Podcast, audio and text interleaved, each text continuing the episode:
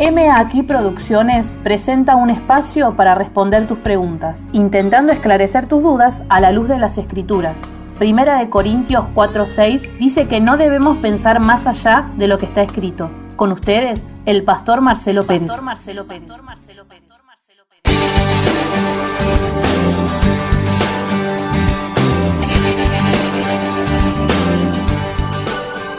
¿Cómo están? Bienvenidos a un episodio más de M aquí. En esta oportunidad estaremos respondiendo a una de las preguntas que llegó a producción. Eh, Claudia de Verazategui nos pregunta, ¿cómo obedecer a Dios cuando lo que me pide no es tan claro? Donde la única certeza es que debo obedecer. Qué pregunta, Claudia. Intentaremos responderte a la luz de las escrituras en, el día de hoy con un invitado muy especial, el pastor Claudio Cejas desde los Estados Unidos. En un ratito nada más estaremos compartiendo pantalla ahí para poder hablar sobre lo que cuesta seguir a Cristo, el tópico de hoy que es cómo obedecer al llamado de Dios y responder tu pregunta, Claudia, que no es simplemente tu interrogante, es el interrogante de todos aquellos que un día fuimos llamados al ministerio.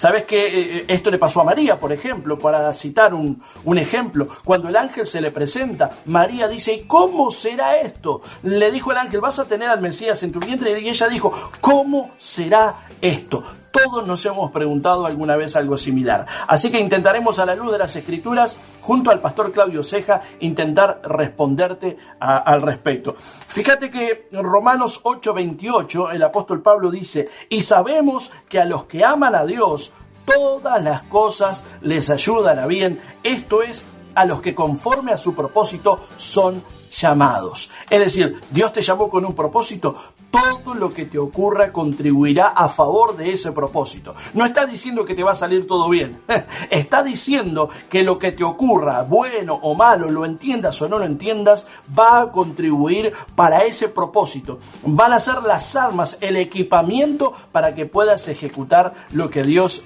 te mandó a hacer. Así que no te muevas de ahí porque en minutitos nada más ya estaremos eh, junto al pastor Claudio Cejas, estaremos compartiendo este tema su experiencia, cómo Dios lo sacó de donde estaba para llevarlo donde está ahora y poder cumplir ese propósito hermoso donde él tampoco entendía eh, eh, por dónde se quería mover, pero obedeció, se movió en fe, actuó en consecuencia y bueno, vamos a ver los resultados y todo lo que tuvo que atravesar este este varón de Dios. Así que bueno, sin más protocolos, eh, esto es M aquí, cómo obedecer el llamado de Dios. Claudio, bendiciones, ¿cómo estás? ¿Cómo estás, querido Marcelo? Todo muy bien. ¿Y vos? Tanto tiempo. La verdad, tanto tiempo, hace cuánto que nos conocemos. Pero contanos un poco para que la gente un poco te conozca. ¿De dónde venís y hacia dónde fuiste? Bueno, eh, vengo de Argentina, ¿sí? Buenos Aires, Argentina. Viví un tiempo, toda mi niñez, toda mi infancia la viví en la ciudad de Adrogué. Luego me mudé cuando me casé a Banfield. Hicimos una parada por Lomas de Zamora eh, de unos dos añitos y medio, tres años. Y después el Señor nos mudó a Estados Unidos, a Texas específicamente. Ah, buenísimo. ¿En cuántos años hace que estamos eh, allá en la ciudad? Y ahora, el 2 de febrero del año entrante, vamos a estar este, aproximadamente, van a ser cinco años que estamos aquí. Cinco años. Así que cinco añitos, sí, cinco añitos y gracias a Dios, con todos los beneficios del Señor que nos hicieron, entramos con visa turística, nos tiramos al, agua, ¿verdad? Este, y la iglesia americana, que fue la que nos eh, trajo para aquí, eh, nos terminó haciendo los dos visados religiosos, que duraba dos años y medio cada uno, y ahora estamos esperando eh, la residencia, así que finalmente ya va a estar todo listo, pero contentos, felices por todo lo que Dios ha estado haciendo hasta el día de hoy. Buenísimo. Dios es fiel. Ahora, mira, Claudio, estuvimos, estábamos hablando recién en la introducción sobre cómo Dios te cómo Dios no llama a gente preparada, sino que capacita a los que llama y cómo el Señor a través de las escrituras, a través de las vivencias y a través de las diferentes situaciones nos va preparando para ese llamado que Él preparó específicamente desde antes de la fundación del mundo. Ahora, este, este programa, M aquí, eh, es un, un espacio donde respondemos preguntas a la luz de las escrituras. Y llegó a nuestra producción esta pregunta de Claudia de Brazategui. ¿Cómo obedecer a Dios cuando lo que me pide no es tan claro? Donde la única certeza es que debo obedecer. Obedeciendo al llamado de Dios es el título del tópico de hoy. Y bueno, un poco para ir conociendo, contame cómo fue tu llamado, cómo fue tu experiencia con el Señor, cómo fue eh, eh, esa obediencia a tu llamado. Bueno, eh, qué pregunta amplia. qué buena pregunta, Claudia. Primero, si estás escuchando el programa, qué buena pregunta, Claudia, la que hiciste, tocaya mía. Tenía que ser una buena pregunta, ¿verdad? Así que Así que bueno, pero bueno, eh, la verdad que es una pregunta bien amplia. ¿Por dónde empezar? No? Primero que nada, me llama la atención que Claudia dice, eh, ¿cómo obedecer al llamado de Dios cuando no es tan claro? ¿No? Este, el, ahí ya creo que tenemos algo para tocar, un punto para tocar. Eh, cuando Dios te va a hacer un llamado, desde mi perspectiva, va a ser claro quizás no va a ser claro cómo vas a llegar al cumplimiento, ¿sí? Quizás Dios no te va a dar todas las piezas del rompecabezas, pero sí te va a decir, bueno, esta es la imagen. Te va como la caja del rompecabezas, ¿viste? Que afuera está la imagen y vos lo ves y decís, wow, qué buena onda. Y cuando lo abriste te encontraste que son 100 millones de piezas y no Ahora... encontrás la pieza. ¿Entendés? alto, alto puzzle, ¿no? Alto rompecabezas. Pero imagínate eh, imagínate una situación similar. Dios te está dando la imagen, ¿sí? Eh, porque la imagen final, por ejemplo, ya que tocaste el tema de Abraham, a Abraham se la dio. Te voy a multiplicar como las estrellas, pero le fue dando de a uno. ¿Verdad? Le fue dando de a una pieza, le dio una sola pieza de rompecabezas. Y encima una no encajaba. Acordate. Había una pieza de rompecabezas que no encajaba. Ismael no encajó en la rompecabezas del Señor. Dijo, no, esa pieza no, esta pieza no acá. Y a veces nos va a pasar eso en el llamado. Pero sí creo entender que es claro. Yo, Claudia, te recomienda y a todos los que están escuchando, si vos de pronto todavía no estás 100% claro cuál es tu llamado, quédate quieto y busca del Señor intensamente hasta que Él te responda. ¿Cómo fue que a mí me llegó de parte de Dios, uy, perdón, de parte de Dios, ¿cómo es que me llegó a mí de parte de Dios el hecho de venir a Estados Unidos? Primero que nada, eh, mi esposa y yo estábamos convencidos de que Dios nos llamaba a África, no a Estados Unidos. Es más, el sentido del humor del Señor es muy grande. Porque sí, sí, ahí acabo de acomodar la cámara, me veía medio raro. Este, este, y, el sentido del humor del Señor es muy raro, es muy, es, muy, es muy bonito, porque vos sabés que mi esposa y yo estábamos convencidos de que Dios nos iba a enviar a África, Y siempre decíamos, qué bárbaro, todos se van a Estados Unidos, este, todos se van a, a las grandes potencias y allá a África, a estos lugares, no va nadie. me tuve que traer las palabras porque Dios me mandó para Estados Unidos cuando estábamos convencidos de viajar quizás hasta Nigeria, por esos lados, ¿verdad? Siempre nos gustó esa onda. Es más, tengo planificado y tengo contactos en África para irme para allá también a, predicar y hacer algo bello para Dios. Este, pero, ¿qué pasó? Durante dos años y medio tuvimos nuestro ministerio activo, un poco más, eh, pero con el edificio, la iglesia en sí, en la ciudad de Banfield. Y de repente arrancamos, empezamos sabiendo que Dios nos había pedido eso, ¿sí? Entendiendo que era una... Banfield en Buenos Aires. Banfield en, Buenos, Aires. Buenos Aires. Así es, así es. En Banfield, Buenos Aires, zona sur, entre Loma de Zamora y Remedio de Escalada, todavía me acuerdo.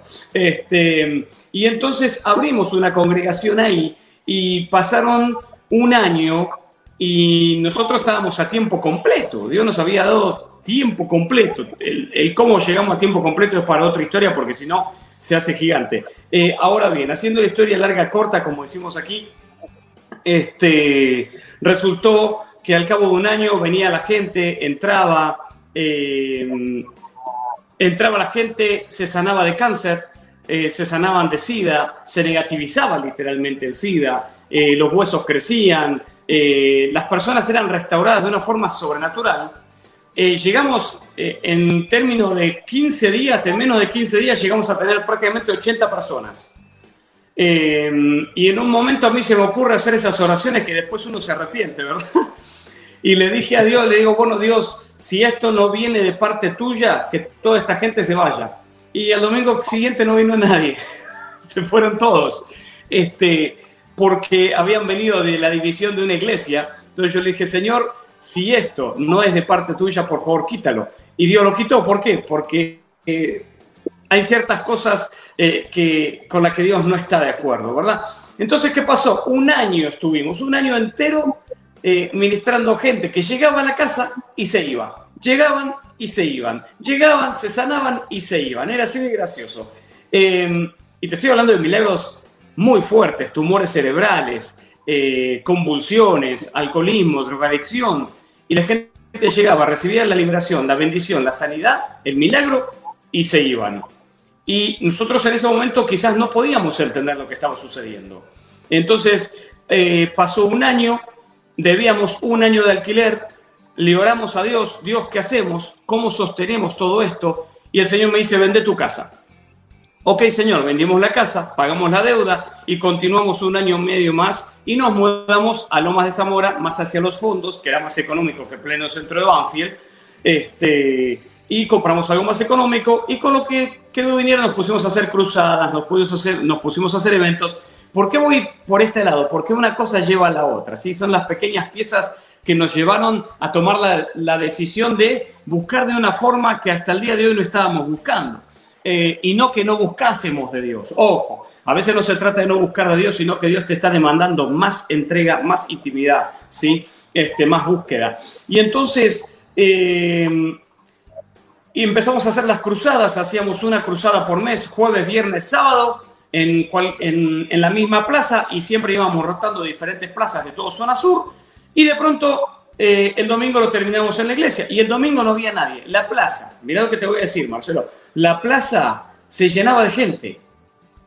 Sin aviso, sin publicidad, sin folleto, con había un mango, olvídate. Eh, se comía cuando se comía y si no, eh, declarábamos ayuno para que Satanás no nos, no nos dijera, ah, Dios no te provee. Y yo le metía la excusa del ayuno diciendo, no, digo, Dios que Dios no me provee, Dios me está llevando al ayuno. ¿Viste? Es más, me que, me, que te voy a contar. Dos, dos anécdotas pequeñas. En una abre mi hija la, heladera y había una jarra con agua. No había nada. Ni en la heladera ni en el freezer. Y mi hijita en ese momento tenía tres años y medio, cuatro. Y me dice, papá, ¿por qué no hay nada en la heladera? Y yo le dije, porque a papá le encanta tener la limpita prolijita como las de Garbarino, Frávega y todos esos lugares.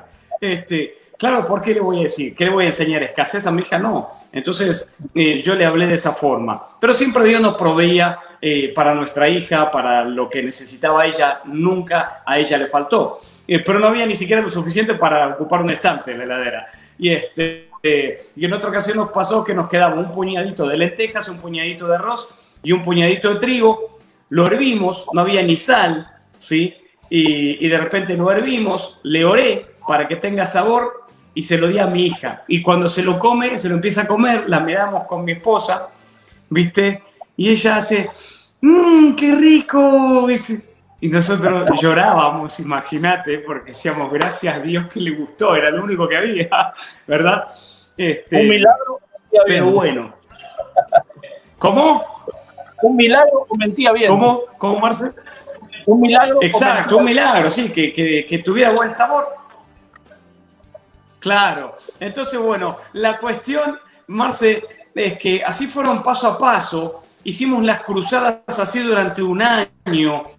Eh, el intendente de ese momento de Lomas de Zamora, nosotros le habíamos escrito una carta, nos habían aprobado a través de la carta, nos, nos mandaban los patrulleros de policía, los baños químicos, el agua fría y caliente, los vallados, la escolta, un camión de la municipalidad y, este, y gente para subir y bajar las cosas. Imagínate, ellos pensaban que nosotros éramos una mega iglesia, ¿verdad? Por, por cómo habíamos escrito la casa. Y Dios respaldaba el llamado. Éramos dos, no teníamos nada, y teníamos dos fieles congregantes, José y Soledad, este, dos fieles congregantes que siempre estaban con nosotros. A veces podían venir, a veces no, porque las nenas eran chiquitas y no, no podían quedarse todo, todo ese tiempo dentro de la, plaza. Este, el esposo de ella es, es, un músico, al día de hoy es un músico extraordinario, un cantante profesional hermoso, que nos siguió acá y vino hasta aquí, hasta Estados Unidos, y sigue estando en Estados Unidos, ministrando ahora de una forma muy bella. Este, y de pronto eh, él tenía que trabajar y no nos podía acompañar tampoco, así que yo tenía que hacer de cantante, de predicador, de, de, de, plomo, el que bajaba los parlantes, subía todo, y, y el domingo no iba ni el loro pero ni por, ni por equivocación, ni por equivocación entraban a la iglesia. O sea, pasaban por ahí y disculpa, de la panadería. Eh, no, por allá. Ya habían preguntado tanto por la panadería que casi pongo una, ¿viste? Para que entre alguien, por lo menos. Este, claro. Y es más, los domingos a la mañana, nosotros teníamos servicio domingo a la mañana y domingo a la noche. En fe, en alguno de los dos alguien iba a llegar. Pero yo, pero yo iba, iba a la mañana, iba el domingo a la mañana por una sola persona un viejito que pasaba el enfermero y lo llevaba en silla de ruedas a dar una vuelta a la manzana. Y durante, no sé, como seis meses fui solamente por él, porque él pasaba, entraba a la iglesia y yo me sentaba en una silla enfrente a él y le predicaba a él y al enfermero. Esas cosas que Dios te prueba el corazón, ¿por qué lo haces? ¿Sí? Eso es otra pregunta que Dios te va a evaluar. ¿Por qué lo estás haciendo? ¿sí? Te va a llevar a, ese momento en el que Él te va a confrontar con esa pregunta para saber qué es lo que realmente hay en tu corazón. ¿Por qué lo estás haciendo? ¿Lo estás haciendo por reconocimiento? ¿Porque tú estás en las multitudes? Eh, ¿Porque querés ser reconocido? ¿Porque querés plata? Eh, ¿Porque te gusta manifestar y ser, ah, mira cuánto poder tengo, mira cuánta gente se cae? O bla, bla, bla. No, bueno, Dios te va a llevar a través del llamado del propósito a, evaluar y, y te va a exponer para que eso aparezca. Entonces, eh, llega un día en el que Dios nos dice que, se terminó el tiempo ahí, que sacudamos el polvo de nuestros pies y nos fuésemos de ese lugar. Nos fuimos, nos donan un terreno, fuimos al terreno, estuvimos un año ahí al aire libre. Eh, la iglesia eran cuatro palos podridos de luz, podridos, ojo al detalle, podridos de luz, y este, una, una media sombra. Y a medida que yo iba predicando, la gente se iba y yo le decía, córrase a medida que se corre la sombra, a mí no me molesta. Era, como en Israel, como la gente de cierto que iban abajo de la nube, ¿verdad? Bueno, ellos iban abajo de la media sombra a medida que se iba girando. Y así ahí estuvimos un año. Y em, bueno, nos sacan del terreno, los que nos habían donado nos lo desdonan, algo muy gracioso. Este, volvimos a, a nuestra casa y dije, Señor, no entiendo más nada, ¿qué hacemos? Y entonces un día estoy sentado en el sillón, y esto es clave, y quiero que todos le presten atención a esto, por favor. Esto es muy clave para descubrir el propósito, el llamado, el lugar, el sentido a la promesa que Dios te hizo. Estaba sentado en un sillón y Dios me habla y me dice, Claudio, vamos. El Espíritu Santo me habla y me dice, vamos. Él cuando me decía, cuando me dice, Claudio, vamos, yo ya sé que Él me está buscando para ir a orar. Entonces yo voy, me subo, le aviso a mi esposa, amor, me voy a ir dos horas, me encierro en el cuarto arriba y ahí me quedo. Y entonces me fui dos horas. Y me quedé esas dos horas, pero cuando yo me había olvidado que él me había dicho abajo, vamos a romper límites. Entonces yo siempre oraba dos horas. Y cuando pasan esas dos horas, eh, me estoy por levantar para bajar y el Espíritu Santo me habla y me dice, Claudio, ¿de dónde vas? Y ya está, oré dos horas. Y me dije, te dije que te iba a hacer romper límites. Y tu límite conmigo son dos horas. Te quiero aquí conmigo dos horas más. Y entonces me quedé dos horas más con él. Y esas dos horas fueron, escuche, escuche con atención cada detalle. Esas dos horas fueron sobrenaturales. Una gloria, una manifestación de la presencia de Dios especial. Bajo, vuelvo, sigo mi vida, meditando, buscando de Dios para saber cómo seguimos con todo esto. Y otra vez estoy en el mismo sillón. No sé, las mujeres no lo van a entender. Los hombres tenemos un lugar especial donde nos gusta que nuestro cuerpo se, se amalgame ahí, ¿verdad? Y ponemos el cerebro completamente en blanco. tengo una, una, mosca que acaba de entrar y me está molestando. me pasa por acá. Ahora bien, estamos en vivo, señores, ¿qué se le va a hacer? Esto es así. Ahora bien, entonces el punto es que estoy otra vez en ese sillón y Dios me habla nuevamente y me dice, Claudio, vamos, te voy a llevar a romper límites. Y entonces yo todo como con conocimiento de causa, le digo a mi esposa, amor, me voy arriba cuatro horas que Dios me está llamando. ¿Cuatro horas de vuelta? Le digo, sí, Dios quiere que esté cuatro horas. Ok, dale, anda, me voy. Pasan las cuatro horas, me estoy por levantar, me estoy por ir. Y siento que me agarran del hombro prácticamente y me dicen, ¿a dónde vas? Y le digo, Señor, acuérdense que le dije el detalle. Señor, me dijiste que íbamos a romper límites. Cuatro horas. Ya está. Me dice, no, Claudio, ese es tu nuevo límite. Te quiero dos horas más. ¿Y se acuerdan que las otras dos horas anteriores fueron la gloria misma? Estas dos horas fueron las dos horas más largas de mi vida.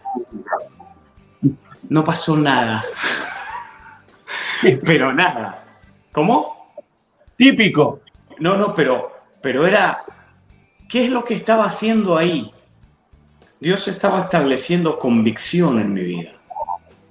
Estaba estableciendo la convicción de saber, no importa si lo escucho, no importa si lo siento o no lo siento, no importa si me habla o enmudece, no importa si lo veo de alguna forma o no lo veo.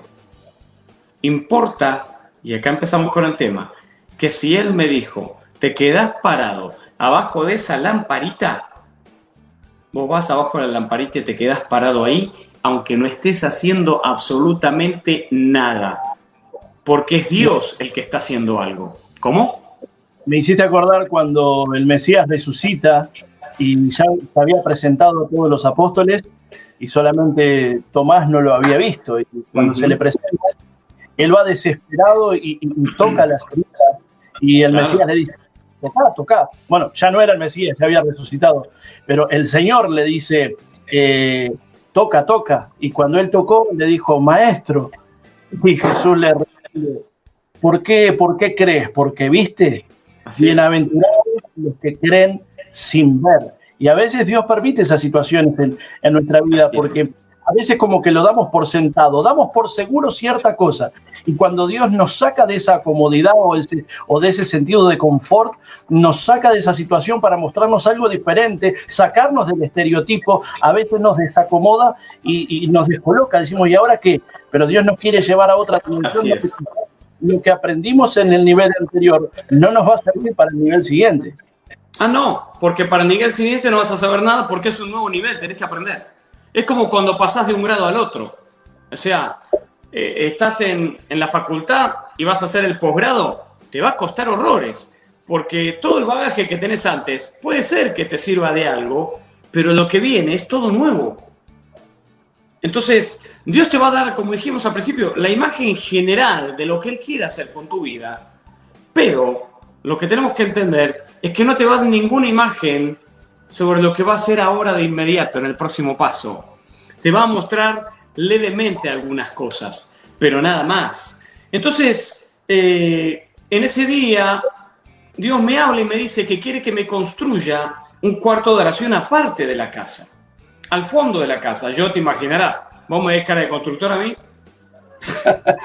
tengo menos cara de albañil, este, que, no sé, que Pocho la Pantera de, de, de, de He-Man, ¿verdad? O sea, el ADN argento, el ADN argento lo atamos con alambre, igual. Claro, claro, viste, algo así. Me llené de, me llené de, con la moladora, me llené de, de, de, chapa el ojo y tuve que ir al oftalmólogo para, para que me limpie el ojo, casi pierdo el ojo. Pero bueno, en resumidas cuentas, el cuarto oración lo logré, lo terminé. Y Dios, ¿por qué me dice Dios? Y esto es otro detalle lindo. Dios me dice, anda y hazte el cuarto oración. Y yo dije, ¿para qué? Porque ahí me voy a encontrar contigo. Dios, cada vez que te mande a hacer algo, te va a dar una motivación suficiente para que vos obedezcas. Ahora depende de vos, qué es, depende de vos qué es lo que haces con esa motivación que Él te da. ¿Sí? Entonces yo fui y me puse a sacar cálculos y a ver cómo sería, tanto por tanto, 2 más 2, 8, listo. Esto va por acá, seguro que no se cae. La mezcla que usé en el balde para los entendidos de albañilería eran cuatro, cuatro baldes de cemento, una de arena. Esa era la que usé. Así que si le tiran una bomba, métanse ahí porque eso no se cae ni a gancho. Este, olvídense. Bueno, eso es lo que yo usé. Ahí hice el cuarto oración. ¿Y qué tuvo de especial este momento? Me metí 21 días. Ya lo había hecho antes, ¿sí? Ya lo había hecho antes. Pero me metí 21 días en ayuno y en oración, ¿sí? 21 días corridos sin cortar, buscando, buscando, buscando 6, 7, 8 horas, 6, 7, 8 horas todos los días. Todos los días. Pero esas 6, 7 horas no fueron solamente esos 21 días. Fueron años de búsqueda, de búsqueda, de búsqueda. Y entonces, cuando terminan los 21 días, salí de la habitación, mi esposa me dice, ¿qué te dijo Dios? En los 21 días le digo, sí, nada. Nada. Te lo digo así, nada. Absolutamente nada. Imparable del maestro. Claro, claro, claro, claro. O sea, entonces es como que vos decís, ¿qué estaba haciendo? Dios te va a ver etapas en tu vida en la que Dios te va a mirar, en la que Dios va a probar cuánto querés lo que estás pidiendo. No sé si los que tienen hijos les pasan que van por el supermercado y te dicen, ay papá, quiero ese juguete, quiero ese juguete, quiero ese juguete, o quiero ese pantalón, quiero ese pantalón, o quiero esto, y vos te haces el desentendido de la situación y esperás como uno o dos meses. ¿Se cree que te compre el...? No, no, no, no, en realidad no me gusta tanto. El que tiene oídos para oír, que oiga, ¿no? A los buenos entendedores, pocas palabras. Entonces, busqué, busqué, busqué con mi esposa. Salía, miren, salía, mi esposa, salía yo y entraba mi esposa. Yo seis horas, salía, mi esposa seis horas, salía, yo, mi esposa y así, taca, taca, taca, taca, taca, taca. Era un bombardeo espiritual al cielo. Eh, metidos en ese tiempo de ayuno oración, me voy a dormir al día siguiente, después de esos 21 días, me voy a la cama y la cama me empieza a vibrar. Yo estaba acostado y la cama me vibraba. Y empiezo a soñar. Y la primera noche tengo un sueño. La segunda noche tengo otro. La tercera noche tengo otro. La cuarta noche tengo otro y la quinta noche tengo otro. Y esos cinco sueños se han venido cumpliendo hasta el día de hoy. Mira lo que te voy a decir. Mira qué loco, ¿eh? Mira qué, qué loco. El, ¿Hoy qué es? Hoy es, ya es lunes. El sábado, no, el viernes se cumplió uno de esos cinco sueños. Mira lo que te estoy diciendo. Hace tres días atrás se cumplió uno de esos cinco sueños. Ya se vienen cumpliendo como dos o tres. Tres sueños ya se cumplieron. Me faltan dos más que se cumplan. Este, pero hace tres días se cumplió uno. Y Dios me da esos tres sueños, esos cinco sueños. Y en esos cinco sueños yo estoy aquí en Estados Unidos con mi esposa. Y estando ahí, en, los sueños, Dios me iba mostrando diferentes lugares, diferentes eh, situaciones, diferentes personas, direcciones, esquinas, ¿sí? Eh, lugares muy puntuales.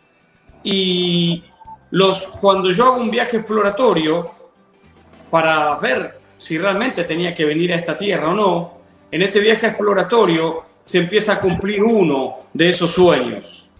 Y yo en ese viaje exploratorio me encuentro con una persona muy especial.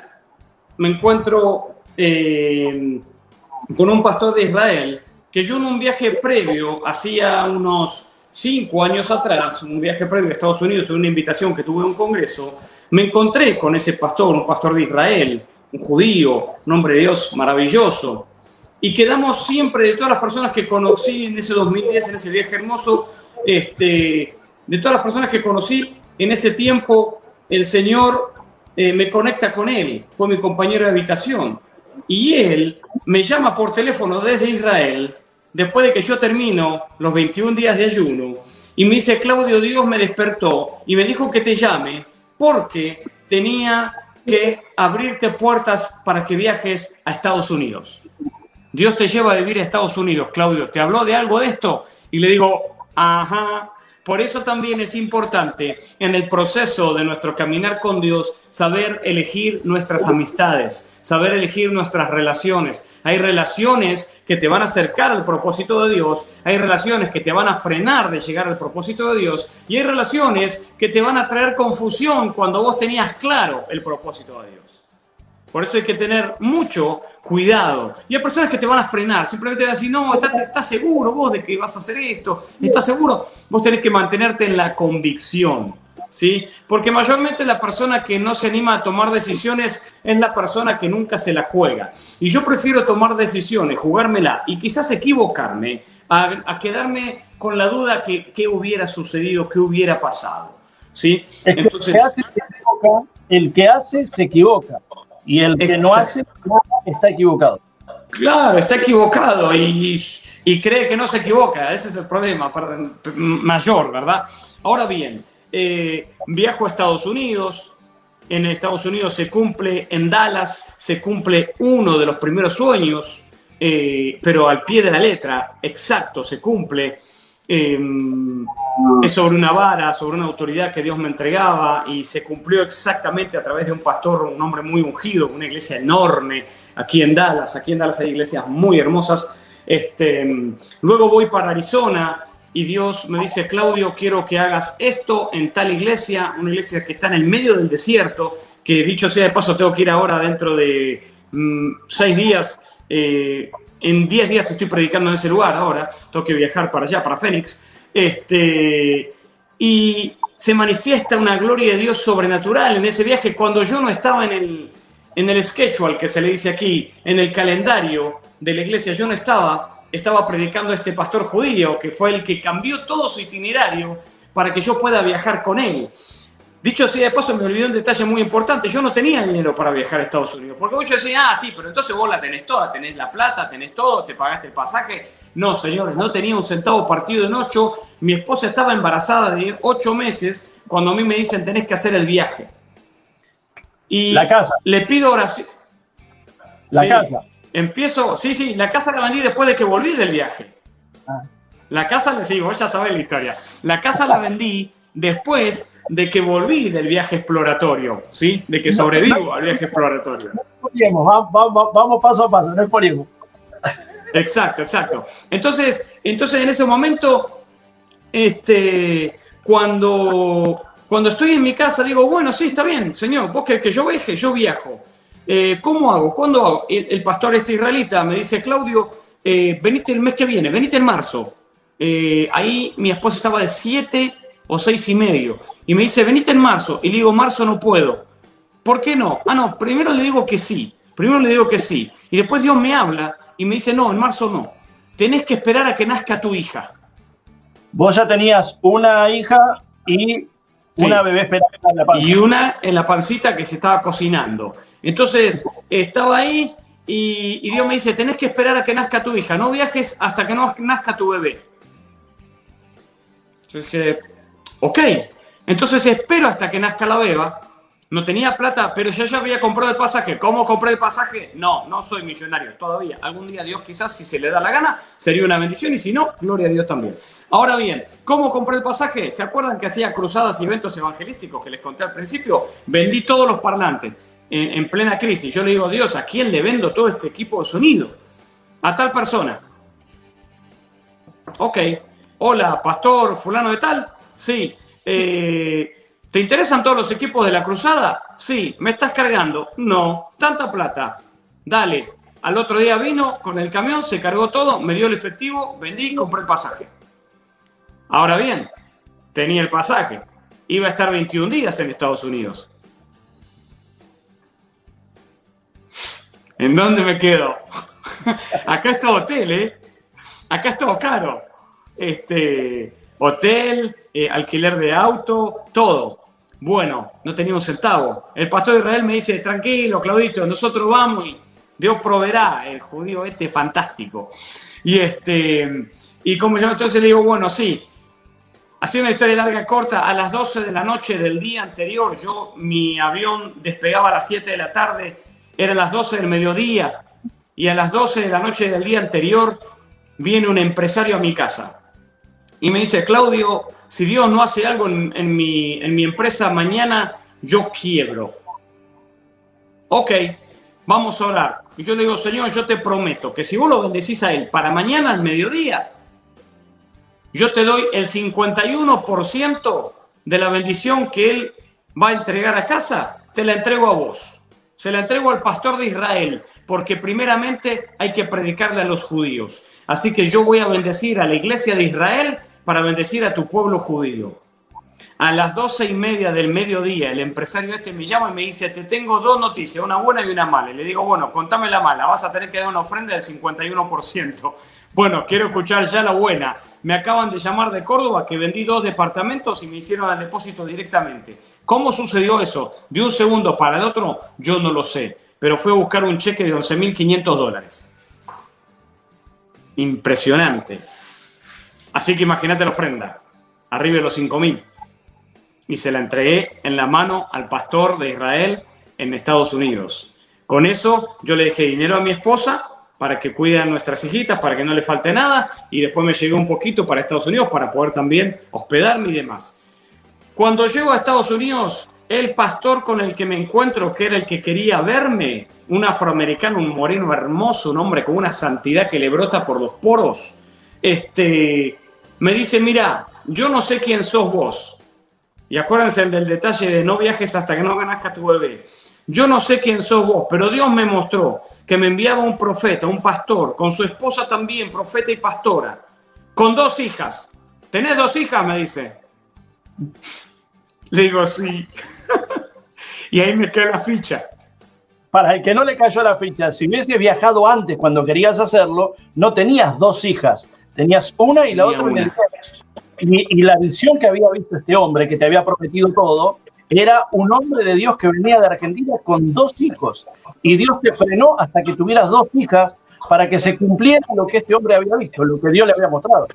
El secreto del cumplimiento del propósito de Dios en nuestras vidas tiene que ver con pasos en obediencias. A veces los pasitos son chiquitos, a veces los pasitos son acelerados, pero no va ni más ni menos que, mira, se me pone la piel de gallina. Tengo, no sé si te la pudiera mostrar, tengo la piel de pollo, porque cada vez que me acuerdo, mira, no sé si se ve, pero cada vez que me acuerdo de cómo Dios hizo todo, a mí se me, se me sale el corazón. Por eso, ahora algunos dicen, pero ¿cómo te animaste a hacer eso? Viajaste, vendiste, vendí mi casa. Dios me dice, Claudio, vende tu casa. Cuando vuelvo del viaje exploratorio, ahorrando todo lo que pasó en el viaje, que recibí dos palabras proféticas a través de Dante Gebel, este, y todas las vivencias espectaculares que tuve en ese lugar, eh, cuando vuelvo, que ya tenía una iglesia americana que me había contratado para trabajar con ellos. Y sigo trabajando con ellos. Y seguimos haciendo cosas juntos. Y sigue siendo este moreno hermoso mi pastor, el pastor Floyd Ellsworth. Bueno, ahora, eh, estando ahí, a veces dice la gente, pero ¿cómo es que te animaste a tanto? Dios te llama. Cuando vos escuchás con claridad la voz de Dios, vos haces caso y siempre tenés que traer a memoria la palabra que Dios te habló, cómo te la habló.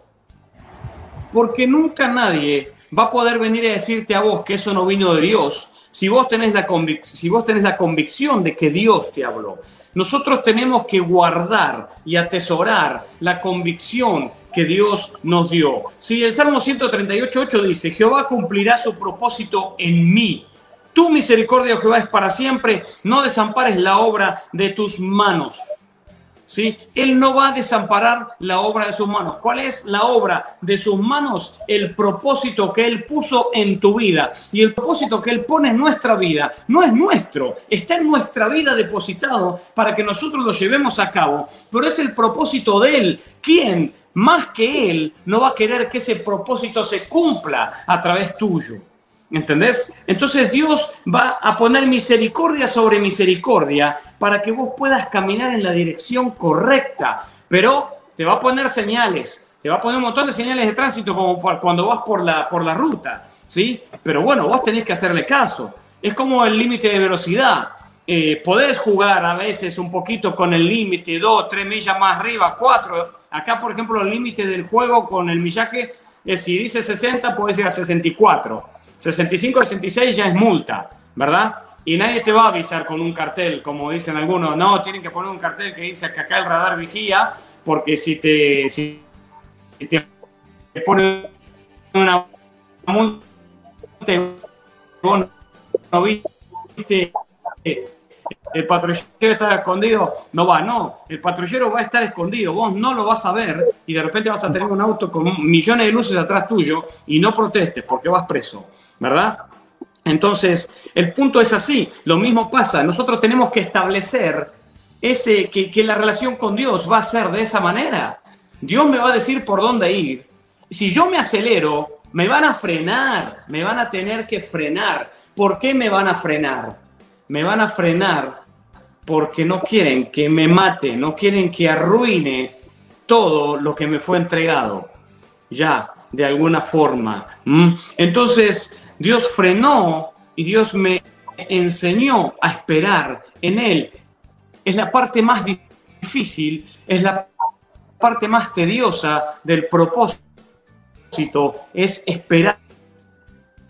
Pero el que espera en el Señor, trabajando en lo que Dios te está diciendo que trabajes, va a llegar seguro.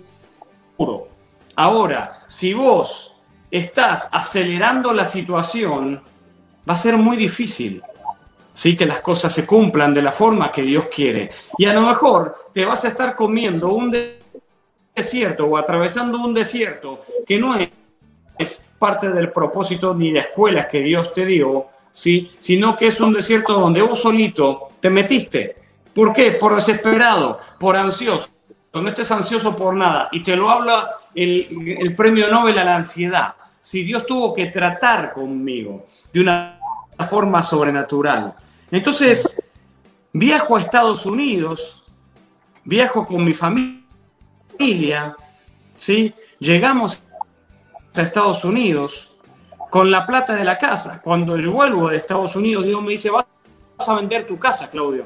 Mi casa estaba tasada en 140 mil dólares en ese entonces. 130 140. Depende. Y Dios me dice, la vas a vender al precio del primer postor que venga, porque viene crisis, viene miseria sobre el presidente, y cuando el presidente gana las elecciones, al otro día los pasajes se vuelan arriba. Pero yo, cinco días antes, había vendido la casa que estaba en 140, 130, la había vendido en 80. Y escuchen, la había vendido en 80, ¿sí? 80 mil dólares, la recontra mal vendí. ¿Y qué me dice el señor? ¿Se acuerdan del empresario que estaba por quebrar? Bueno, estaba metido en un lío, cosa que habíamos hablado con él hace años atrás. Le dije, no hagas eso porque te va a ir mal. Lo hizo, le de ese problema a él. Ok, señor, ¿cuánto le doy? Le vas a dar todo lo que él necesite. Y él necesitó 70 mil dólares. Casi todo. Yo me quedé con 10 mil. Pagamos los pasajes de las dos mi esposa y yo. Compramos las maletas, porque ni maleta teníamos. Nunca habíamos viajado nada. El viaje más largo que fue fue a San Clemente. Este, claro. Este, y entonces, después de ahí, ¿cómo? No, no dije nada. Y entonces, de, ese, de esos 10 mil, pagamos, compramos las maletas, compramos los pasajes y de ahí viajamos a Estados Unidos. Este hombre recupera el dinero, gloria a Dios, y me lo envía. Yo hago una inversión, compro autos, compro vehículos en sociedad, compro vehículos en sociedad con un amigo, gano, me va un poco bien y después pierdo todos y mi esposa y yo no tenía salario en la iglesia donde había ido a trabajar. No había salario todavía. Y todavía no hay tampoco. Vivo por fe absoluta. Y, este, y entonces en ese momento salgo al garage y le digo, Señor, ¿cómo hacemos? ¿Qué hago? Y me dice, descansa en mí y verás mi gloria. Y otra vez Dios con su incógnita. Pero ¿qué vas a hacer? ¿Qué vas a hacer? Contame que descanses en mí. Y que descanses en mí. Y que descanses en mí. Y era lo único que me decía. Y entonces yo le dije a mi esposa, descansemos en él, mi amor. A los dos días suena mi teléfono y era este empresario de Argentina a quien Dios me había permitido bendecirlo y a través del cual Dios empezó a bendecir nuestras vidas. Y ese mismo día hizo un depósito en nuestra cuenta bancaria de 10 mil dólares. Y tanto él hacía un depósito y después todos los meses empezó a depositar, a depositar, a depositar, a depositar, a depositar. Y no nos faltó nunca nada. Lo tuvimos todo durante más o menos dos años. Nos sobraba, ayudábamos a un montón de gente. Íbamos por, caminando por Walmart y Dios nos mostraba con la por hora y de repente veníamos abajo y me decía a ese, anda, dale 100 dólares, bajá y predicar el evangelio. ¡Bum! Y entonces era bajar con mi hija y mi hija de 7 años no entendía nada y dice, papá, ¿por qué te estás saliendo si no es acá el camino? No, Dios me dijo que ahí había que ir a ayudar y yo bajaba y le sacaba del cajero 100 dólares, el hombre se entregaba a Cristo y después le daba 100 dólares, ¿sí? Y lo bendecíamos. La obediencia, cada paso, cada paso. Eh, de repente Dios decide él cerrar ese grifo, se cierra ese grifo y se queda todo sin nada y nos quedamos en cero, en cero absoluto. No había ingresos, perdemos los dos autos que teníamos, porque acá en Estados Unidos no es que eh, dos autos es un lujo, no, dos autos es una necesidad, porque cuando yo como ministro viajaba por todos los estados, a muchos de ellos iba manejando, y si tu esposa no tiene otro auto en tu casa para llevar los hijos al colegio, ir, venir, eh, acá el supermercado no es que vas al chino de la vuelta. Acá el supermercado te queda a 5 millas. Acá donde estoy yo, el supermercado me queda a 15 millas. Para que tengas una idea. Entonces, si yo me llevo el auto, tiene que haber otro en casa para llevar las chicas para al colegio. Acá es así. Vos los domingos en Estados Unidos, afuera de las casas, vas a ver cinco o seis autos. No porque la, tiene, la gente tiene todo el dinero del mundo, sino porque es una necesidad. Está armado de tal forma. Aquí en todo Texas no vas a ver eh, ómnibus, no hay colectivos, no hay tren, no hay subte. Si no hay auto, está frito. Entonces no es, no es una, un lujo, es una necesidad. Entonces tuvimos, perdimos los dos coches, eh, la casa donde estábamos alquilando no la podíamos pagar más y no nos renuevan el contrato. Porque también en el propósito de Dios hay cosas que no van a salir como vos querés. ¿Sí? Y te estoy costando algo más bien testimonial. Quizás alguno va a decir, pero va a decir algún versículo bíblico en algún momento. Sí, estoy basándome en Salmos eh, 138, 8. ¿sí? Entonces, el punto es el siguiente. Nunca dudes, cuando ya estás en la tierra de la promesa de lo que Dios hizo con, vos, de lo que Dios va con vos. Dios empieza a abrir puertas sobrenaturales. Dios empieza a meterme en un nivel nuevo. Pero ¿cómo llegué a ese nivel nuevo? ¿Qué es lo que hice? La verdad que en realidad uno no puede hacer nada para merecer lo que Dios le da. Pero uno sí puede tener la fuerza de voluntad y el carácter tratado por medio del Espíritu Santo, tratado por estas situaciones que uno va viviendo, en donde uno va creciendo como hombre, como mujer de Dios, y va madurando, y estas vicisitudes te van haciendo crecer. Y de repente un día me encuentro en mi cuarta oración diciéndole al Señor, Señor, ¿por qué de repente lo tenía todo? Podía ayudar a todos. Y es más, estaba organizando, Marcelo, estaba organizando, por empezar a organizar eventos cada tres meses e iba a hacer una inversión más o menos de 100 a 140 mil dólares cada tres meses para hacer evangelismo multitudinario, masivo. Porque eran los ingresos que tenía. ¿Sí? Eran los ingresos que tenía. Y de repente desapareció todo y no había ni para comer. Otra vez. Entonces, encontrándome en mi cuarta oración con el Señor, dije, Señor, ¿cómo es esto? Digo, si yo te demostré que mi corazón no se desvía por el dinero, ¿qué es lo que pasa? ¿Por qué lo quitaste? Esto, sí. Esto me hizo acordar algo.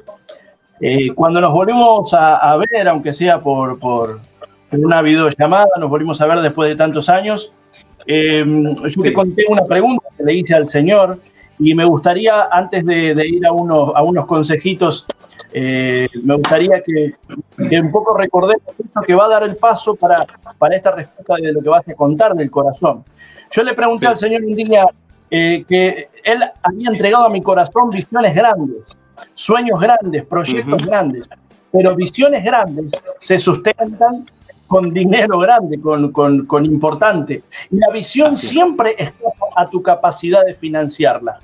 Y yo le pregunté a Dios eh, en una situación, le pregunté, Señor, eh, vos sabés que si pones en mis manos eh, una fuerte cantidad de dinero, vos sabés que mi corazón no se va a corromper. Y, el Señor no me respondió nada, pero vos me contaste la otra vez que le preguntaste lo mismo al Señor y el Señor te respondió algo que al respondértelo vos y contármelo fue una respuesta para mí. Sí. Bueno, eh, es interesante eh, saber el backup de algún detalle, ¿no? Eh, antes de, tocarte este punto, porque es, muy interesante. A veces es como el Antiguo Testamento, el Nuevo Testamento, sin el Antiguo como que no tiene sentido.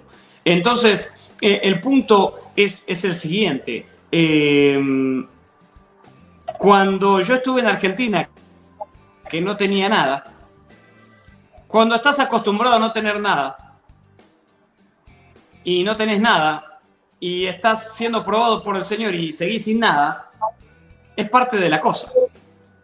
Ahora, cuando te acostumbraste a tenerlo todo y de repente volvés a la nada, es diferente. Es muy diferente. Una cosa es no, no haber tenido nada nunca y seguir sin nada. Y otra cosa es haberlo tenido todo y de repente volver a la misma nada. Y más cuando te manejabas en orden, en obediencia, con cuidado, de que tu corazón no se, no se prostituya por el dinero, que no te seduzcan en la plata, ¿verdad? Y entonces, ese día le pregunto a Dios, Dios, lo mismo que dijiste vos, Señor, si vos me probaste, me pusiste cualquier cantidad de dinero en las manos, y yo lo usé para bendecir, para salir, para viajar, para predicar. Viajaba a diferentes estados a predicar el Evangelio. Nunca he levantado una ofrenda. Nunca le he pedido plata a la gente. Jamás he manipulado a nadie. Y los que me conocen, puedes preguntarle a todos los pastores que están por mi cuenta o algo, lo vas, te van a saber contestar directamente. Y este, digo, Señor, ¿por qué? Si mi corazón no se corrompe con la plata. Si vos no sabes que yo no abuso de los beneficios que tú me das. ¿qué es lo que pasa? Y Dios me dice, sí, Claudio, yo lo sé. Yo sé que a vos el dinero no te corrompe, que yo te puedo dar millones, que, que no te vas a corromper. Y, y eso me puso más incógnitas todavía, ¿verdad? Le digo, bueno, y entonces, ¿por qué ahora estoy en foja cero de vuelta?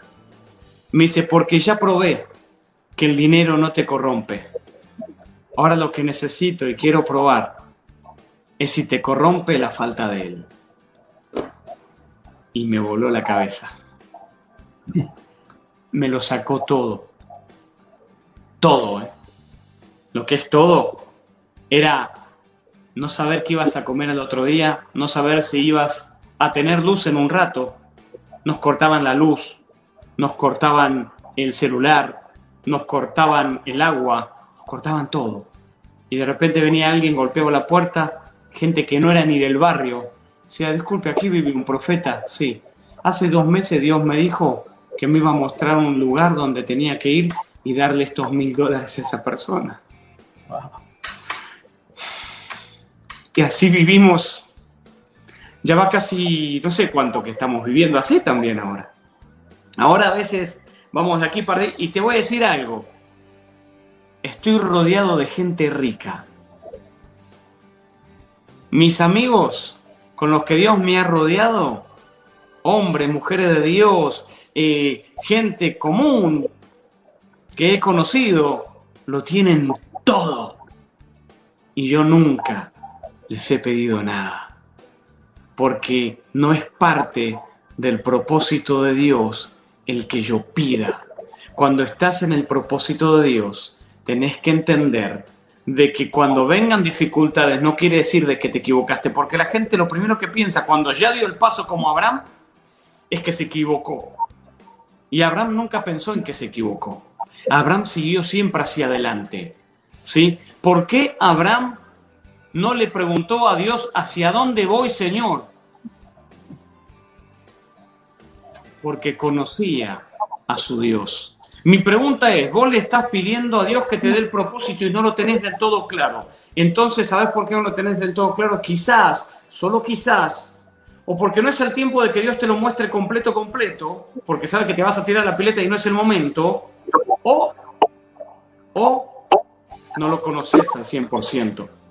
Pero si vos estás caminando en el propósito, tenés que tomar la determinación, déjame darte algún consejo. Y esto me lo escribí.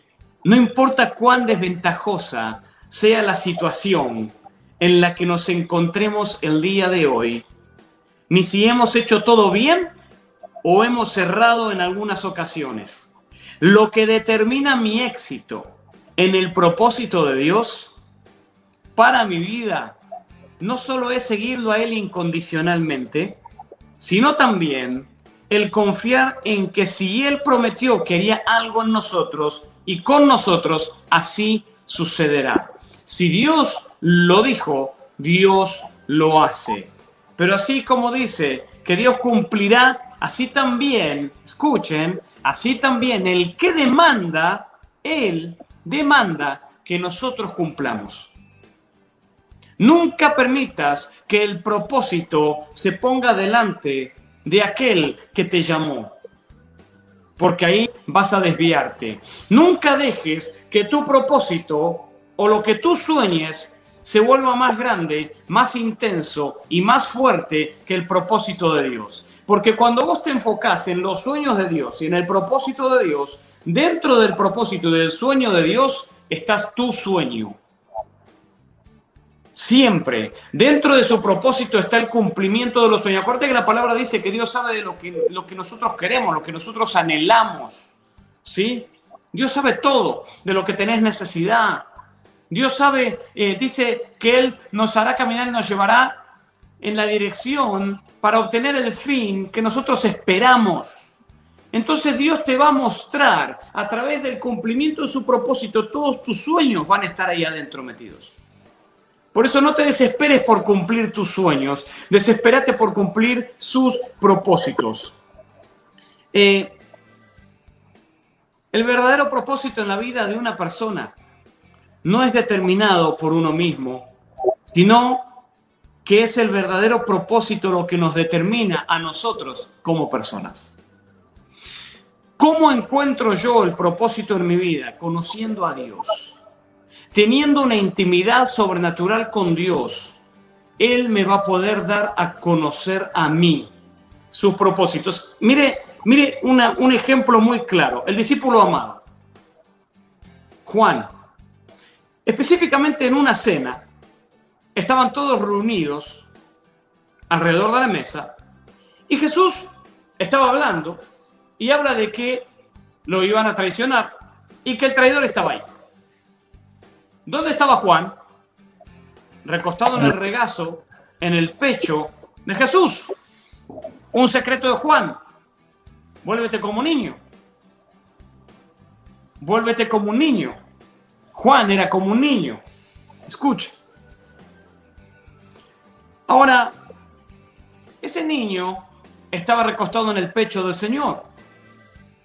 Y el Señor quería revelar quién era. Ella sabía que estaban murmurando entre todos, che, ¿quién será? ¿Quién será? ¿Seré yo? ¿Seré yo? Entonces Pedro le dice, le dicen a Pedro, che, Pedro, ¿qué, qué pasa?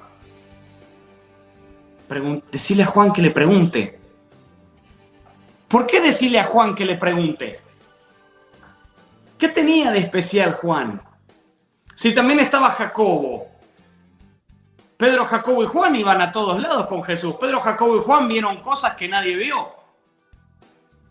Pedro, Jacobo y Juan estaban en el monte de la transfiguración, cuando Jesús en esa transfiguración estaba revelando que él había venido a restaurar la imagen y la semejanza del Padre en los que iban a ser los futuros hijos. porque Caín se mudó su semblante y perdió su similitud, perdió su semejanza. Porque Adán cuando también pecó junto con Eva, ¿dónde estás? No, él sabía que estaban atrás de los matorrales. No lo identificaba, no lo reconocía. ¿Qué te pasó? Cambió tu cara. Así como la presencia de Dios embellece el rostro, ¿verdad? Entonces, Pedro, Juan tenía esa, exacto, somos un claro ejemplo de que fuimos la excepción de ese versículo. Pero bien, este, ahora bien, el punto es el siguiente. Estamos ahí, está Juan recostado en el pecho del maestro. Y todos le dicen, pregúntale a... Decirle a Juan que le pregunte. Y Juan le pregunta al maestro. Inmediatamente, dice la palabra, le contesta. Le responde automáticamente, Juan, tal. Ahora, ¿quién fue Juan cuando el maestro subió al reino de los cielos? El que tuvo la más grande de todas las revelaciones. El libro de revelaciones, Revelations, Apocalipsis. ¿Sí? El Apocalipsis le fue revelado a quién? A Juan. ¿A quién?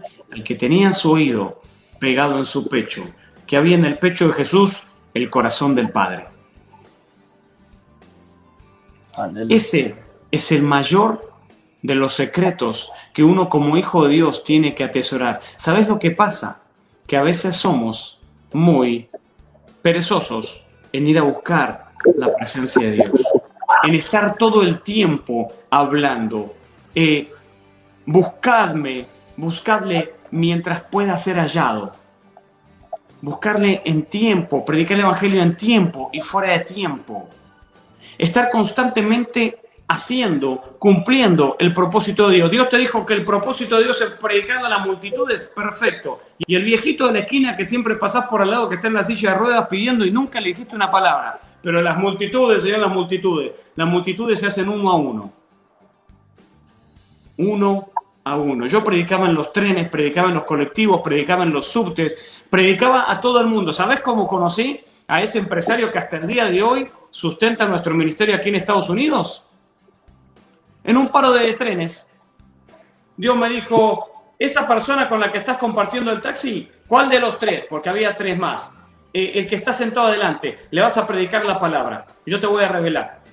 Yo no era ni pastor, escuchen, no era ni pastor, no estaba, ungido, no estaba ordenado como pastor, no estaba ungido de profeta de oficio. Simplemente oraba y ayunaba. Y trabajaba para el Señor y predicaba en cualquier lado donde me encontraba esperando el tiempo en el que el Señor me levantase. Y no digo que ya lo haya hecho, pero esa persona tuve una relación con él de dos años hasta que el Señor me unge y él es bendecido por Dios y él empieza a sustentar nuestro ministerio. Dios a través de su vida. La obediencia radical es lo que se necesita en este tiempo. La obediencia no puede ser parcial. La obediencia parcial es desobediencia y esto es un concepto que hay que aprenderlo. La obediencia parcial es desobediencia. Dios cumplirá su propósito en mí cuando yo cumpla con lo que Él determinó. Jesús dice, el que me ama guarda mi palabra. ¿Qué es guardar la palabra del Señor? Es hacerla es cumplirla, es vivirla, es caminarla, es predicarla, es respirarla. En todo momento, a cada instante, es estar en comunión con Él en todo momento. En esto pensar, en todo lo bueno, todo lo santo, todo lo puro. ¿Por qué te está diciendo que pienses en esto? Porque Él necesita que tu mente sea renovada en el Espíritu para que tu mente pueda estar lo más cerca de lo que es la mente de Cristo. Cuando vos alcanzás, estás lo más cerquita de la mente de Cristo, es cuando podemos decir que estamos en la estatura de Cristo. Que llegaremos en el momento en el que terminemos yendo a su presencia, pero la Biblia dice que yo no puedo ser el mismo todos los días. Vos no puedes ser. sí. Me hiciste acordar a una situación em, muy, muy fuerte, muy, muy triste. Una etapa de mi vida eh, no, no, no, entendía se había cerrado el cielo, no, no entendía por qué Dios estaba permitiendo lo que yo dije que no iba a permitir, lo que había declarado que no iba a permitir nuestro Señor. Y en medio del proceso, Él lo permitió. Y lo desconocía, eh, sentía dolor, frustración, era muy joven. El Señor me estaba enseñando. Y no me estaba enseñando algo teológico, me estaba enseñando vivencia, me estaba enseñando lo que solamente Él puede enseñarnos.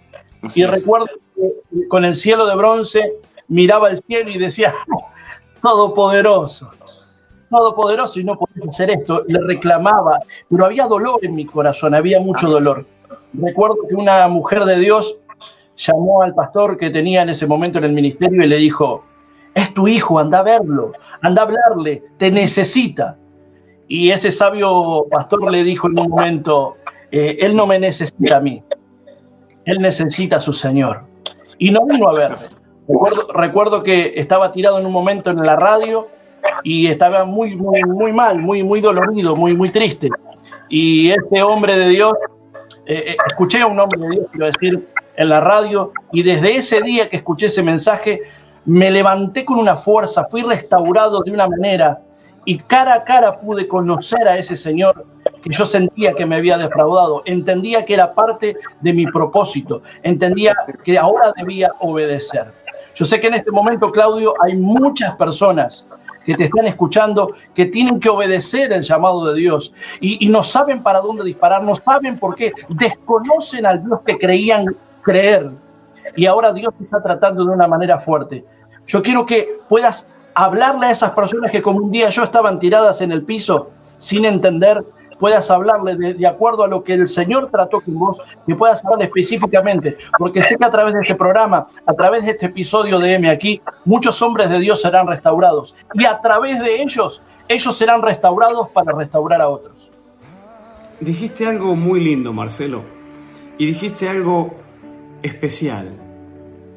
El momento en el cual uno desconoce al Dios que creía conocer. Y no se trata específicamente de que lo estamos desconociendo porque no lo hemos buscado. A algunos puede ser.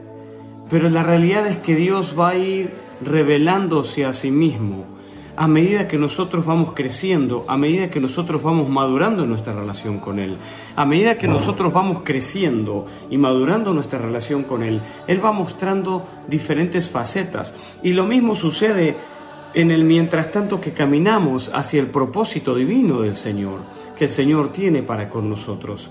Estamos entrando en un nuevo tiempo, en un nuevo proceso. Dios tiene que empezar a afilarnos un poquito más. Ya no hace uno, ni dos, ni tres pasos, ni tres, cuatro, cinco años que estamos caminando en el, con Él en la dirección al propósito y al llamado que Él puso en nuestras vidas sino que ahora Él necesita comenzar a poner más serias las cosas. Él necesita empezar a trabajar bien profundo en nosotros. La tribulación, la prueba, las dificultades son parte de la vida. ¿Sabes cuál es el problema? Y ahí estamos. Dijiste, mira, eso que dijiste tan, es tan clave, Marcelo querido, de desconocer al Dios que queríamos conocer. Porque ¿sabes qué pasa? Nos han enseñado una imagen de un Dios que en realidad no es.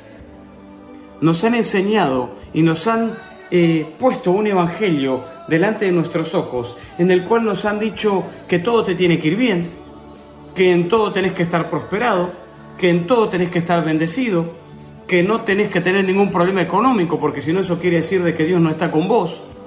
Pero son las tribulaciones, son las pruebas, son los procesos o casualidad lo que Dios utiliza siempre para que nosotros podamos crecer. Entonces nos encontramos en una contradicción donde creemos que, ah, Dios me llamó, me va a cubrir, me va a guardar, me va a bendecir. Me Sí, te va a cubrir, te va a guardar, te va a bendecir a su manera, no a la manera en la que durante mucho tiempo nos han enseñado. Por eso es que nos encontramos con, muchas veces con un Dios que desconocemos. Ah, no, como la Biblia dice, el Señor ha vencido al mundo, entonces yo ya estoy bien, no pasa nada. No, nosotros tendremos aflicción y a través de esa aflicción es que nosotros seremos perfeccionados. Entonces, la realidad es que debemos entender de que si queremos caminar como caminó Jesús, vamos a vivir y sufrir las cosas que vivió y muchas de las que padeció Cristo también. Los recordemos que los apóstoles, los discípulos se sentían honrados y bendecidos de padecer por causa de Cristo. Y hoy nosotros la realidad eh, que nos han enseñado tan mal el Evangelio que al primer padecimiento que tenemos estamos creyendo que Dios nos abandonó o que no es el Dios en el que yo creía. Por supuesto que no es el Dios en, en el que habíamos creído o en el que nos habían enseñado, porque es muy distinto el Dios que está plasmado en la Biblia al Dios que nos han enseñado. Por eso es que a veces lo desconocemos. Y es a través de estas situaciones donde debemos aprender nosotros a madurar. Lo que Dios está buscando de nosotros es madurez. Por eso muchas veces nos quedamos y las personas y los ministros se quedan en la mitad del trayecto, no llegan a alcanzar quizás el propósito porque se rinden a mitad de camino pensando de que Dios los abandonó, pensando de que Dios no los está apoyando. No es así. Dios está con nosotros en el medio de la angustia, en el medio de la tribulación, porque Él permite que muchas de esas cosas acontezcan. ¿Por qué? Porque Él sabe, como dice su palabra, que todas las cosas nos van a ayudar a bien a los que amamos a Dios. Entonces, ¿qué te puedo decir, ministro del Evangelio, ministra que estás escuchando, pastor, pastora, apóstol, profeta, maestro, evangelista, eh, salmistas, adoradores, eh, maestros de la palabra? ¿Qué les puedo decir hoy? Nunca te rindas, nunca te des por vencido, no protestes, no te enojes, porque estás pasando situación económica. Mira, yo aprendí a pasar las, las, situaciones difíciles, adversas, de enfermedad, las situaciones de economía quebrada, las situaciones donde no podía ver el cumplimiento de las promesas de Dios en mi vida y en mi familia, las situaciones de enfermedad alrededor y en toda mi familia, en lo personal. Pero me di cuenta que mi queja no acelera el proceso, lo hace más lento. Mi protesta delante de Dios no me acerca a Él, me aleja de Él. Y eso, y la falta de la actitud correcta para atravesar esas situaciones, me aleja de su presencia porque le estoy diciendo no tengo fe, estoy dejando de agradarle porque sin fe es imposible agradar a Dios y entonces comienzo a, a, letardar el proceso. Quiero agarrar algún atajo, quiero ir por otro lado y eso genera que mi proceso se demore.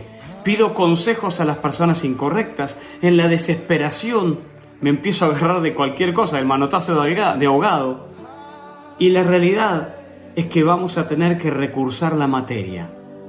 Entonces, para no recursar la materia, nosotros tenemos que madurar en nuestro carácter. Nosotros tenemos que creer en que lo que nos está pasando ahora nos está acercando al propósito de Dios, nos está acercando al nivel de madurez, de entereza, de fe que nosotros necesitamos. ¿Cómo ejercito un músculo? Poniéndole peso. ¿Y cómo hago que ese músculo que se acostumbró ya a ese peso crezca más? Poniéndole más peso. Te lo digo porque yo entrené a nivel profesional eh, culturismo, ¿sí? Entonces, el punto es, ¿cómo hago para que mi fe crezca? De la misma manera, si yo siempre estoy con el mismo problemita, en la misma circunstancia, mi vida, mi fe, siempre va a tener el mismo músculo, siempre va a poder soportar la misma carga. Pero la palabra del Señor ¿sí? nos dice que todas estas tribulaciones momentáneas, estas angustias, esas dificultades, nos van a añadir un mayor peso de gloria. Pero para ser capaces de poder avanzar y llevar ese peso de gloria, yo necesito un nivel de fe mayor. Y el nivel de fe mayor se logra bajo mayor presión. El aceite que se usaba para las lámparas se sacaba prensando el olivo y nosotros necesitamos ser prensados para que de nosotros salga lo mejor.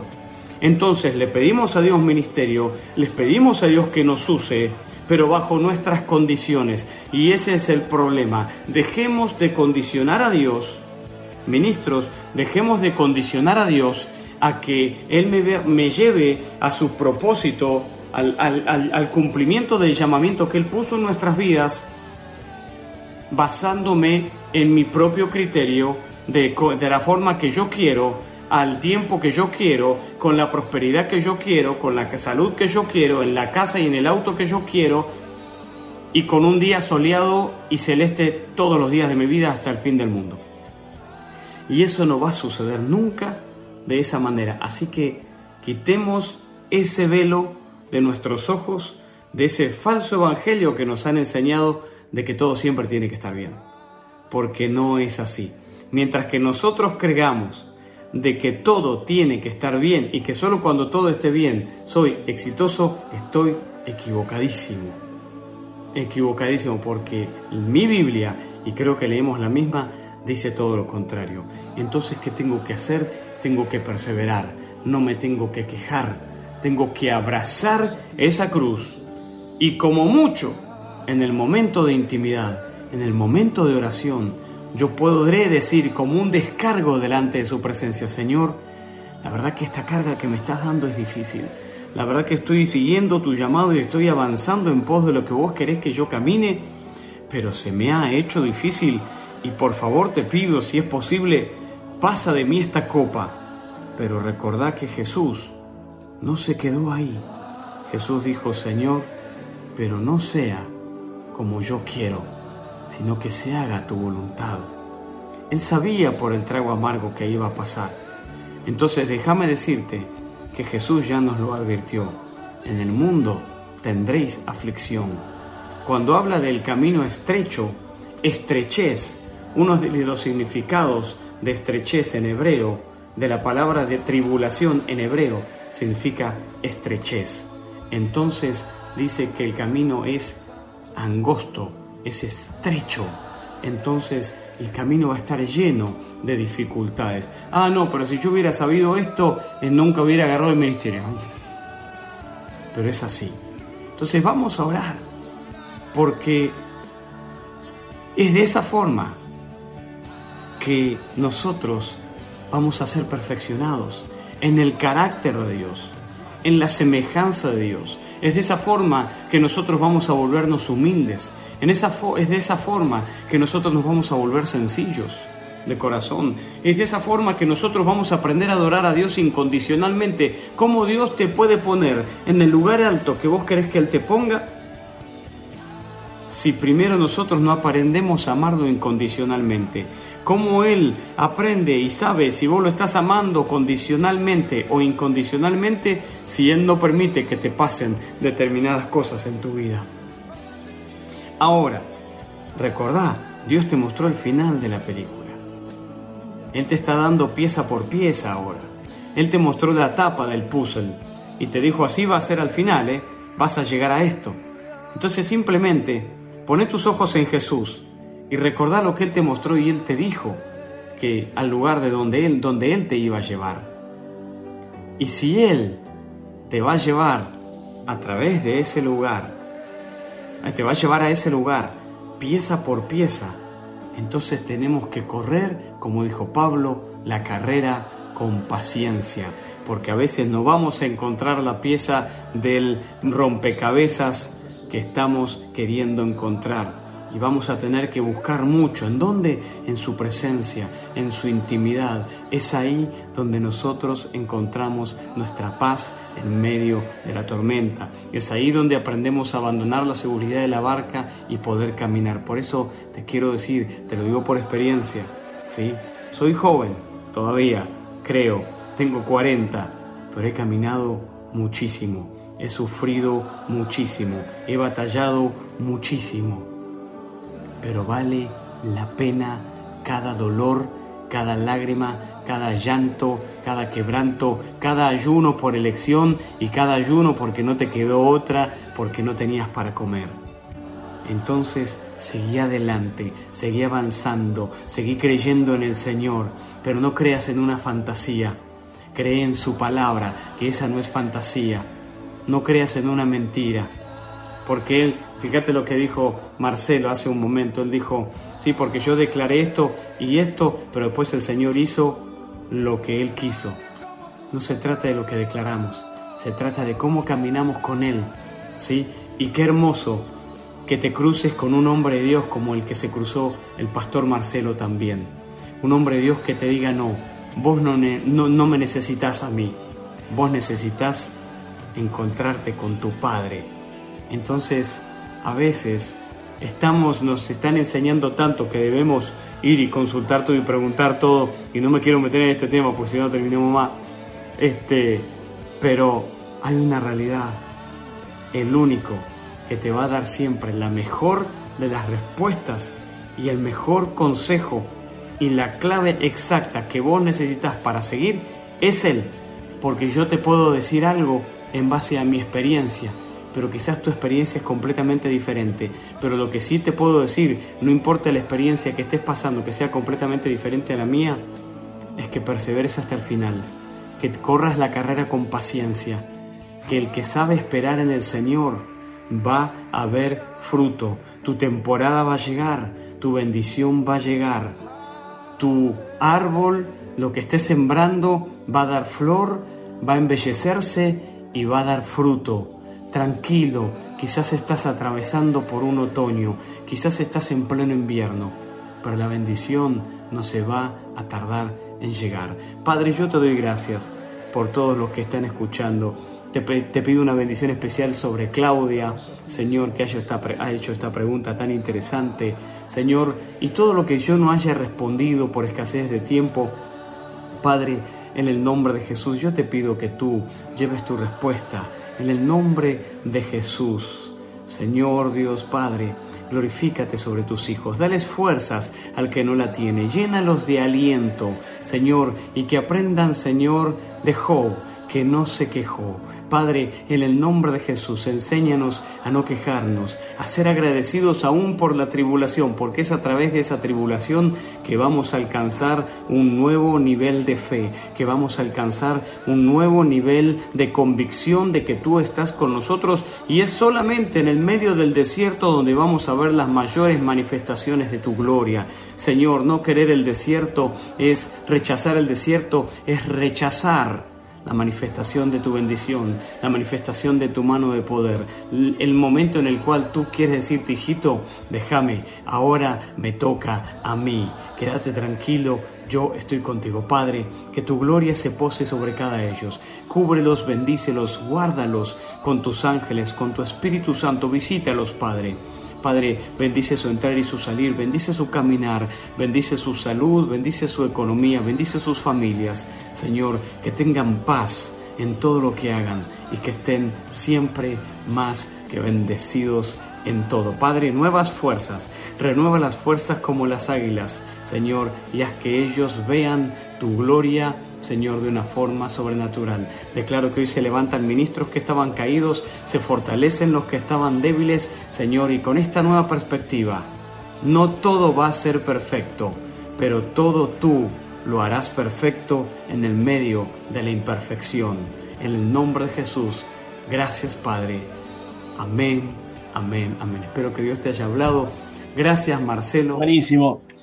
Bueno, eh, vos que estás en tu hogar, eh, pedimos disculpas por algunos problemitas en el streaming, pero lo, esencial, lo importante es que entiendas que hay un propósito específico, hay un propósito marcado para tu vida, el propósito de Dios. A los que aman a Dios, todas las cosas les ayudan a bien. Esto es a los que conforme a su, su, su propósito son llamados.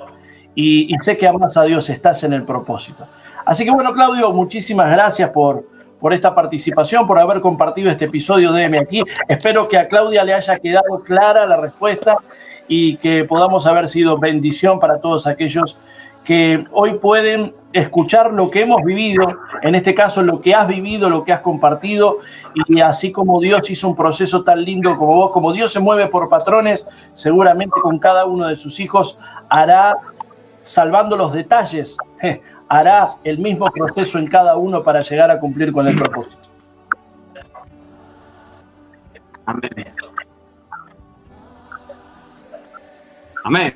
Diría, una vedette de acá de Argentina, hay mucho deleite.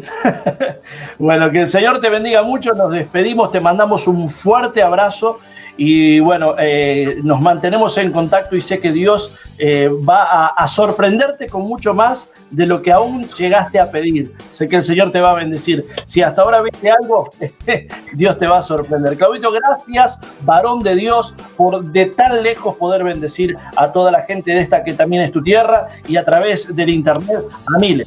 Bueno, una bendición hermosa. Gracias Marcelo, querido pastor de mi corazón, amigo de tantos años de vida. Gracias por la invitación. Fue realmente un placer haber podido compartir con vos, eh, con Claudia que hizo esta pregunta tan especial y con todos los que estuvieron presentes en este video. Muchísimas gracias. Dios te bendiga. Espero que este episodio de M aquí haya sido de bendición para tu vida. Y bueno, nos vemos próximamente en otro nuevo DM aquí con el pastor Marcelo Pérez. Dios te bendiga y será hasta la próxima. Chau, chau. Gracias Claudia, vos también por haber estado con nosotros. Un placer y que esto se repita, ¿eh? se repita. Ahora, para vos que nos estás mirando en tu hogar, has entendido que hay un propósito en tu vida y que a veces las respuestas no tienen por qué llegar todas juntas. Pero sí hay un propósito detrás. Y Dios te va a preparar te va a capacitar, te va a dar las herramientas para que puedas ejecutar lo que Él quiere que hagas. Vuelvo a decir, no tiene por qué darte todas las explicaciones. Es ahí donde tenés que obedecer, es ahí donde tenés que moverte, ahí es donde tenés que actuar en consecuencias y en ocasiones quedarte quieto. ¿Por qué? Porque Dios en cada situación de ese proceso que estás atravesando, Él está viendo tu total dependencia, tu total obediencia, para ver si podés obedecer en quedarte quieto, para poder eh, eh, moverte también obedeciendo a lo que Él te dijo. Y aun cuando no escuches, no veas, no sientas nada, no percibas nada, no disiernas nada, aún así seguir obedeciendo. Todo va a contribuir para bien conforme al propósito que el, el reino diseñó para vos. Y todo, todo, todo va a llevar gloria para nuestro Señor. Bien, hemos llegado al final de este episodio. Espero realmente que hayas podido entender o Claudio y yo haber sido claros en lo que intentamos transmitirte para que puedas tener una vida de paz, una vida de tranquilidad, sabiendo que lo que estás atravesando contribuye al propósito que Dios tiene con tu vida. Así que que el Señor te bendiga mucho y nos vemos en el próximo episodio de M aquí para que a través de las escrituras podamos responder una pregunta más. Que el Señor le bendiga a todos. Chau, chau.